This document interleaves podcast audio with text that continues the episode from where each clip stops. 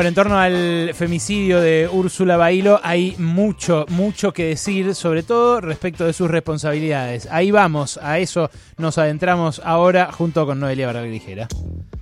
Les propongo que miremos el tema pensándolo desde los tres poderes del Estado, el poder legislativo, el poder ejecutivo y el poder judicial. Cada uno tiene su cuota de responsabilidad, algunos en mayor o menor medida. Repasemos primero las fechas, fechas de estos últimos meses. Hablamos del femicidio de Úrsula Bailio, hablamos de su femicida, Matías Ezequiel Martínez, que ya había sido denunciado en 2019 por otra expareja, por Belén Miranda, por amenazas calificadas, una causa que está en curso. Belén lo denunció en 2019 y recién la citaron a declarar como testigo dentro de 10 días, el 18 de febrero de 2021. Miremos también esos tiempos. El 9 de enero de este año, después de haberle contado en noviembre a sus amigas de las agresiones eh, físicas que venía sufriendo de parte de Martínez, Úrsula se presentó, la familia de Úrsula se presentó ante el juzgado de paz de Luciano Calegari, allí en la ciudad de Rojas, para denunciar a Martínez, 9 de enero.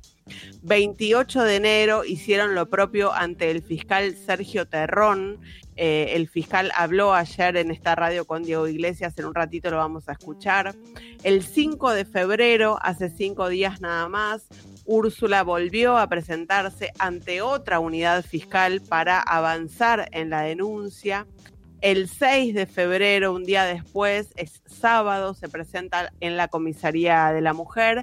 En ese lugar, el sábado pasado, es eh, cuando, según cuenta la mamá de Úrsula, le dicen no podemos tomar la denuncia porque es fin de semana. El 8 de febrero, lunes, a las 13.52, el juzgado de paz dicta la orden de restricción de 200 metros, rondas de vigilancia y le dice a la municipalidad de Rojas que le entregue un botón antipánico a Úrsula. La Municipalidad de Rojas abre esta comunicación el 9 de febrero, ayer. Ya muerta. Úrsula ya estaba muerta, efectivamente. Entre las 13.52 que el juzgado dispuso la restricción perimetral, las rondas de vigilancia y pidió el botón antipánico, pasaron algunas horas nada más hasta que, no se sabe de qué manera, Martínez logró llevar a Úrsula a un descampado a 10 kilómetros de su casa y la mató. Yo les decía, miremos esto desde los tres poderes del Estado para eh, establecer no solo responsabilidades, sino establecer de qué manera podemos empezar a actuar eh, y puede el Estado empezar a actuar para desarticular eh, este, este tipo de violencias que ya sabemos, 44 femicidios en los 41 días que van de 2021, un país que vivió las marchas masivas de Ni Una Menos desde 2015 no parece haber cambiado demasiado. Eh, escuchemos lo que decía ayer en esta radio el fiscal eh, Terrón respecto de las herramientas con las que cuenta un fiscal para hacer frente a este tipo de casos.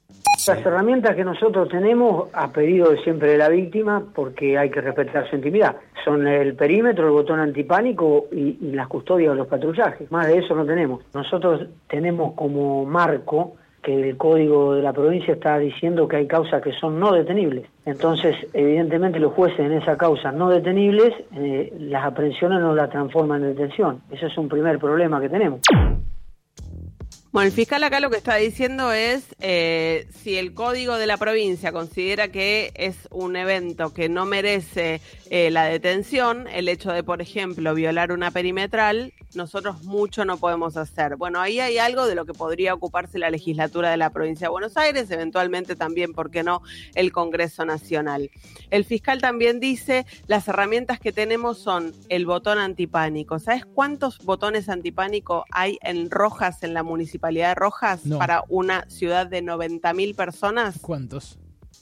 10 botones antipánicos. 10 mm. botones antipánicos para una ciudad de 90.000 personas, que encima ni siquiera es una, una, herramienta que haya demostrado ser efectiva, porque cuando la víctima acciona el botón antipánico, generalmente el victimario ya está muy cerca físicamente de ella. Entonces, lo que están pidiendo los familiares de víctimas de femicidios, los movimientos feministas, es control electrónico sobre el agresor, no sobre la víctima.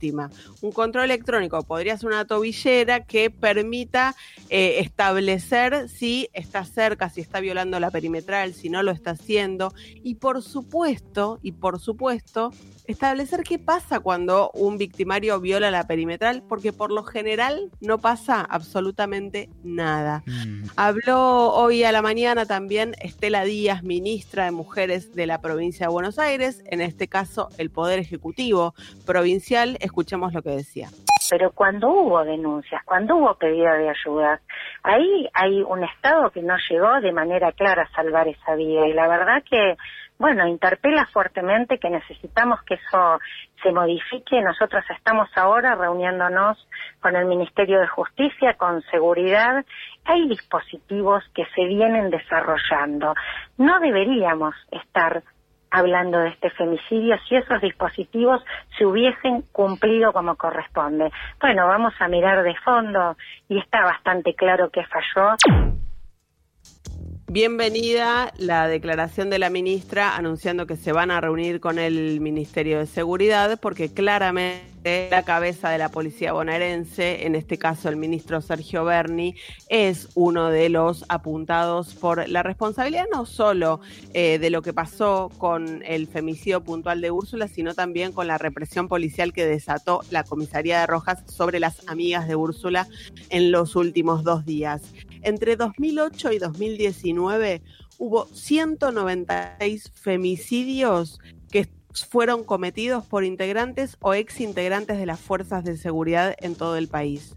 196 mujeres fueron asesinadas por integrantes o exintegrantes de las fuerzas de seguridad de todo el país. Ahí ya hay algo que es clave para que todos los poderes ejecutivos se ocupen. ¿Qué está pasando con la violencia de género entre las fuerzas policiales en los propios efectivos de las fuerzas policiales? vos viste que eh, la mamá de Úrsula, ayer cuando hablaba, en un momento se acerca un hombre a abrazarla, medio todos le gritan eh, le gritan como porque venía de eh, cerca de la policía y ella dice es mi primo, es mi primo.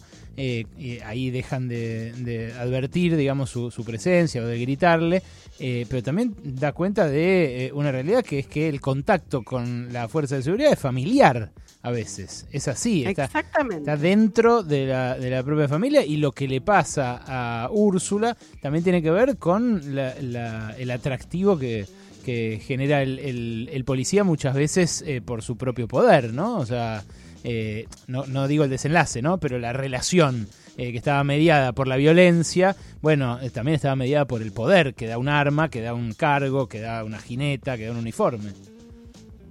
En este caso, en el caso de Martínez, además estamos hablando de un caso, como te decía, con reiteradas denuncias eh, por violencia de género. Entonces, también ahí hay una falta del Poder Judicial, porque no puede ser que una misma persona sea denunciada por distintas mujeres en distintos años, en distintas ciudades, por violencia de género, y cada caso sea tratado como un caso aislado y particular que no está relacionado con lo que sucedió anteriormente. De hecho, por supuesto que ni siquiera hay un registro unificado de este tipo de denuncias. El Estado que tiene la información la tiene absolutamente eh, desperdigada.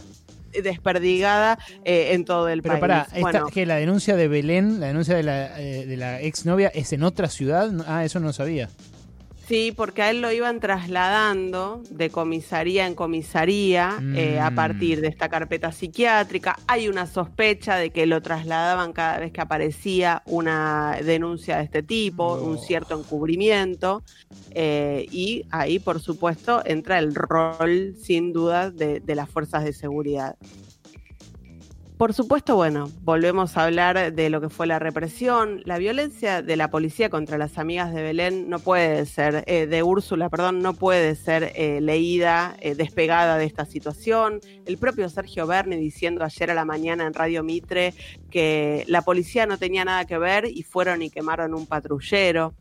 Ayer las amigas de Belén les gritaban en la cara a los policías, miren que acá nos conocemos todos, ahora ustedes están con los escudos y tirando balas de goma, pero acá nos conocemos todos. Terminó llegando un pelotón de, de una comisaría cercana para que justamente eh, el, cordón policial sobre la comisaría lo realizaran desconocidos del pueblo, mm. no los conocidos a los que las amigas de Úrsula les gritaban, acá nos conocemos todos.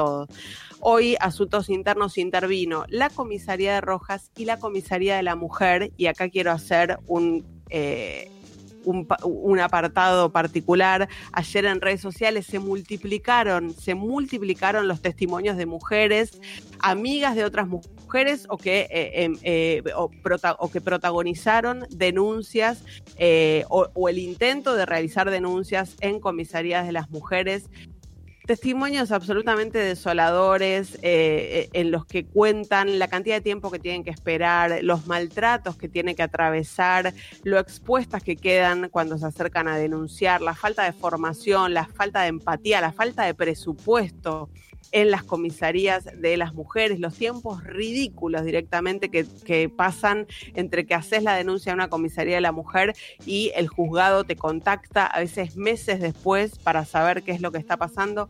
Las comisarías de la mujer fueron creadas en el 90 durante la gestión de Cafiero en la provincia de Buenos Aires a partir del femicidio de Alicia Muñiz. El femicidio de Alicia Muñiz a manos de, Carlos Monzón. De Monzón, sí. Mirá.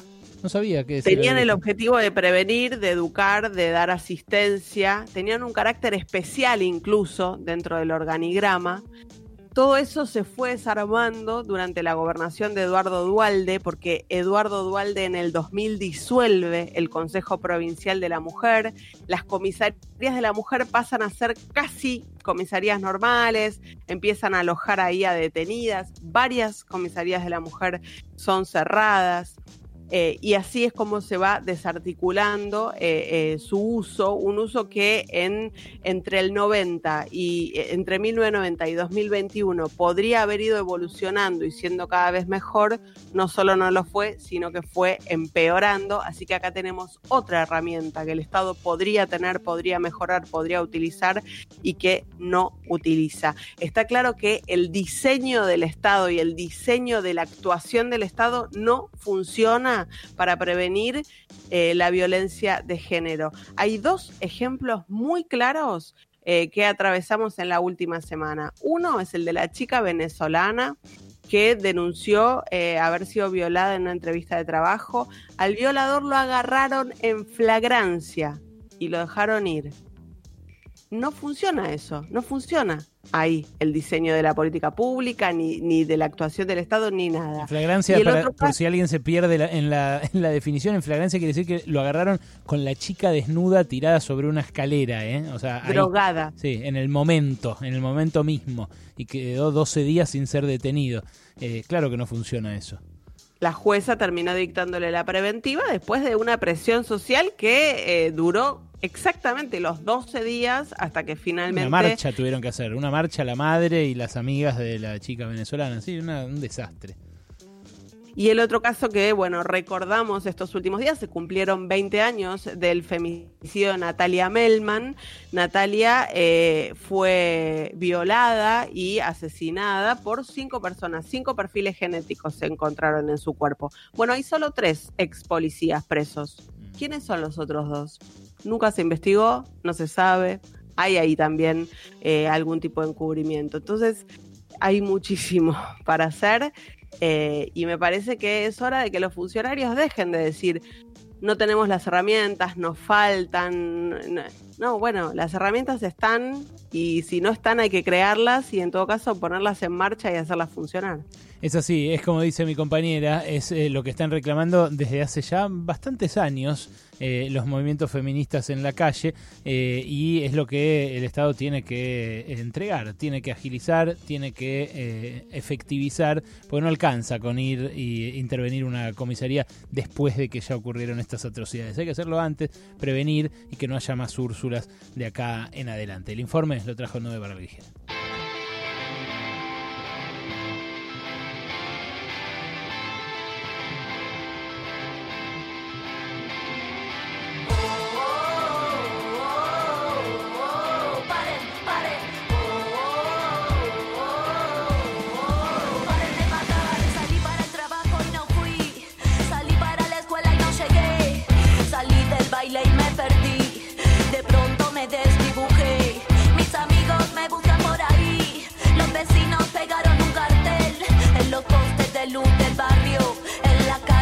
del en el tren me busca mi hermano, me busca mi madre. Perdí contacto ayer a la tarde. Vino la tele, habló mi padre. La red explota, el Twitter arde. Si tocan a una, nos tocan a todas. El femicidio se puso de moda. El juez de turno se fue a una boda. La policía participa en la joda y así va la historia.